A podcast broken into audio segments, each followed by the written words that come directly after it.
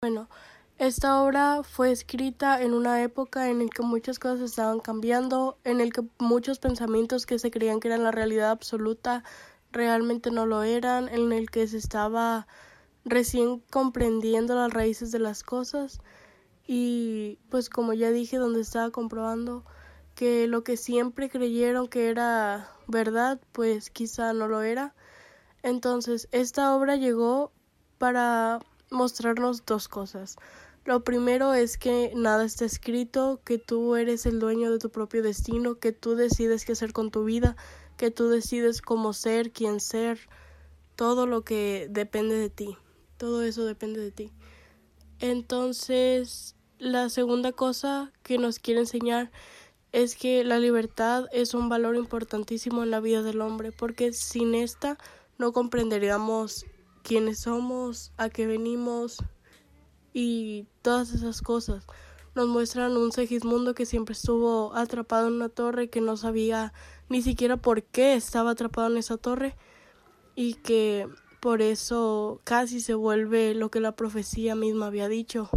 Pero al final él comprendió que pues no, no tenía que ser así las cosas. Pedro Calderón de la Barca. Fue uno de los máximos exponentes del teatro del siglo de oro. Sus obras son La Dama Duende, La Vida Sueño, entre otras. El género es teatro, poesía y comedia. Sus padres eran Diego Calderón y Ana María de Genao. Fue miembro de la Orden de Santiago. Cursó estudios en el Colegio Imperial de Madrid, regentado por la Compañía de Jesús y las continuó en las universidades de Alcalá y Salamanca hasta 1620. Se vio implicado en varios incidentes violentos como una acusación de homicidio y la violación de la clausura de un convento de monjas. Respecto a su vida militar, se sabe que participó en la campaña para sofocar la rebelión de Cataluña contra la corona. Su obra maestra, La vida sueño, se estrenó en 1635, consta de tres actos y mezcla tragedia con comedia. El tema central es la libertad del ser humano para configurar su vida sin dejarse llevar por el destino. Un año después fue publicada en la primera parte de las comedias de don Pedro Calderón de la Barca. Temor y piedad en mí sus razones han causado. Dos, y no me dejes en la posada a mí cuando te quejes, que si hemos sido los que de nuestra patria hemos salido a probar aventuras, dos los que entre desdichas y locuras aquí habemos llegado, y dos los que del monte hemos rodado. ¿No es razón que yo sienta meterme en el pesar y no en la cuenta? No quise darte parte en mis quejas, Clarín, por no quitarte llorando tu desvelo. El derecho que tienes al consuelo, que tanto gusto había en quejarse, un filósofo decía, que, a trueco de quejarse, habían las desdichas de buscarse. El filósofo era un borracho barbón. Oh, ¿quién le diera más de mil bofetadas? quejarse después de muy bien dadas. Más, ¿qué haremos, señora, a pie, solos, perdidos y a esta hora en un desierto monte, cuando se parte el sol a otro horizonte? ¿Quién ha visto sucesos tan extraños? Mas si la vista no padece engaños, que hace la fantasía, a la medrosa luz que aún tiene el día, me parece que veo un edificio. Miento mi deseo, o termino las señas. Rústico nace entre desnudas peñas un palacio tan breve, que el sol apenas a mirar se atreve. Con tan rudo artificio, la arquitectura está de su edificio que parece a las plantas de tantas rocas y de peñas tantas que al sol tocan la lumbre, peñuscas que ha rodado de la cumbre. Vámonos acercando, que este es mucho mirar, señora, cuando es mejor que la gente que habita en ella generosamente nos admita. La puerta abierta está y desde su centro nace la noche, pues la engendra adentro. Inmóvil bulto soy de fuego y hielo. Cadenita, ay que suena. Mátenme, si no es galeote en pena. Bien mi temor lo dice. Qué triste voz escucho, con nuevas penas y tormentos lucho. Ay, misero de mí, ay, qué infeliz. Apurar cielos, pretendo ya que me tratéis así. ¿Qué delito cometí contra vosotros naciendo? Aunque si nací, yo entiendo qué delito he cometido. Bastante causa ha tenido vuestra justicia y rigor, pues el delito mayor del hombre es haber nacido. Solo quisiera saber, para apurar mis desvelos, dejando a una parte cielos, el delito de nacer. ¿Qué más os pude ofender, pero castigarme más? ¿No nacieron los demás? Pues si los demás nacieron, ¿qué privilegios tuvieron que yo no gocé jamás? Nace el ave, y con las galas que le dan, suma belleza, apenas es flor de pluma o ramillete con alas cuando las etéreas alas corta con velocidad, nagueándose a la piedad del nido que deja en calma, y teniendo yo más alma tengo menos libertad. Nace el bruto, y con la piel que dibujan manchas bellas, apenas signos de estrellas, gracias al docto pincel, cuando atrevido y cruel, la humana necesidad le enseña a tener crueldad, monstruo de su laberinto. Y yo como mejor distinto no tengo menos libertad. Nace el pez que no respira, aborto de ovas y lamas, y apenas bajel de escamas sobre las ondas se mira. Cuando a todas partes gira midiendo la inmensidad de tanta capacidad como le da el centro frío. Y yo con más albedrío tengo menos libertad, nace el arroyo, culebra entre flores se desata y apenas sierpe de plata entre las flores se quebra, cuando músico celebra de las flores la piedad que le da la majestad y el campo abierto a su vida y teniendo yo, yo más vida, tengo menos libertad.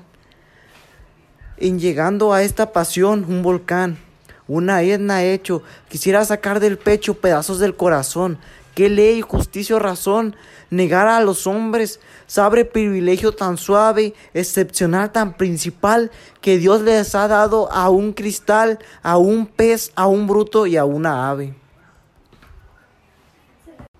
Temor y piedad en mí sus razones han causado. Quien mis voces he escuchado, ¿es Clotaldo?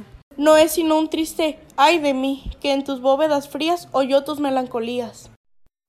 Bien, al ver los excelentes rayos que fueron cometas, mezclas almas diferentes las cajas y las trompetas, los pájaros y las fuentes, siendo con música igual y con maravilla suma a tu vista celestial, unos clarines de plumas y a otras aves de metal, y así os saludan, señora como a las balas, los pájaros como aurora, las trompetas como palas y las flores como flora, porque sois, burlando el día, que ya la noche destierra, aurora en la alegría, flora en paz, palas en guerra y reina en el alma mía. Si la voz se ha de medir con las acciones humanas, mal habéis hecho en decir finezas tan cortesanas, donde os pueda desmentir todo ese marcial trofeo con quien ya atrevida lucho. Pues no dicen, según creo, las lisonjas que os escucho con los rigores que veo. Y advertid que es baja acción que solo una fiera toca madre de engaño y traición, el halagar con la boca y matar con la intención. Muy mal informada estáis, estrella, pues que la fe de mis finanzas dudéis. Y os suplico que me oigas la causa, a ver si la sé. Falleció Eustergio III, rey de Polonia, quedó Basilio por heredero, y dos hijas de quien yo y vos nacimos. No quiero cansar con lo que no tiene lugar aquí. Florinere, vuestra madre, y mi señora, que mejor impera ahora, dosel de luceros tiene, fue la mayor, de quien vos sos hija. Fue la segunda, madre y tía de los dos. La gallarda Resisunda, que guarde mil años Dios, soy Moscovia, de quien nací yo. Volver agora el principio es bien. Basilio, que ya señora se rinde común desde el tiempo, más inclinado a los estudios que dado a mujeres enviudó, sin hijos, y vos y yo aspiramos a este estado. Vos alegáis que habéis sido hija de hermana mayor, yo que varón he nacido, y aunque de hermana menor os debo ser preferido. Vuestra intención y la mía a nuestro tío contamos. Él respondió que quería componernos y aplazamos este puesto y este día.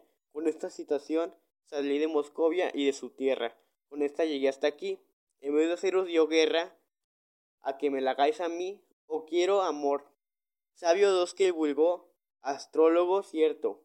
Hoy lo sea con los dos, y que pare este concierto, en que reina vos, pero reina de mi albedrío, dándos, para mi honor, su corona a nuestro tío, sus triunfos nuestro valor, y su imperio el amor mío. A tan cortés bizarría, menos mi pecho no muestra, pues la imperial monarquía, para solo hacerla vuestra, me holgara que fuese mía. Aunque no esté satisfecho, mi amor de que sois ingrato, si en cuanto de sí sospecho que os desmiente ese retrato que está pendiente del pecho.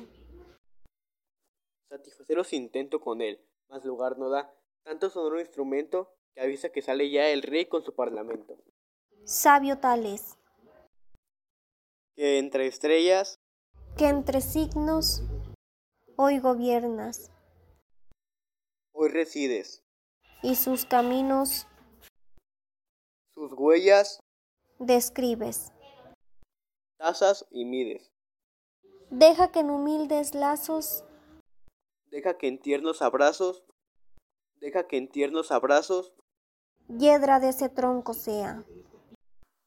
Rendido a tus pies me vea.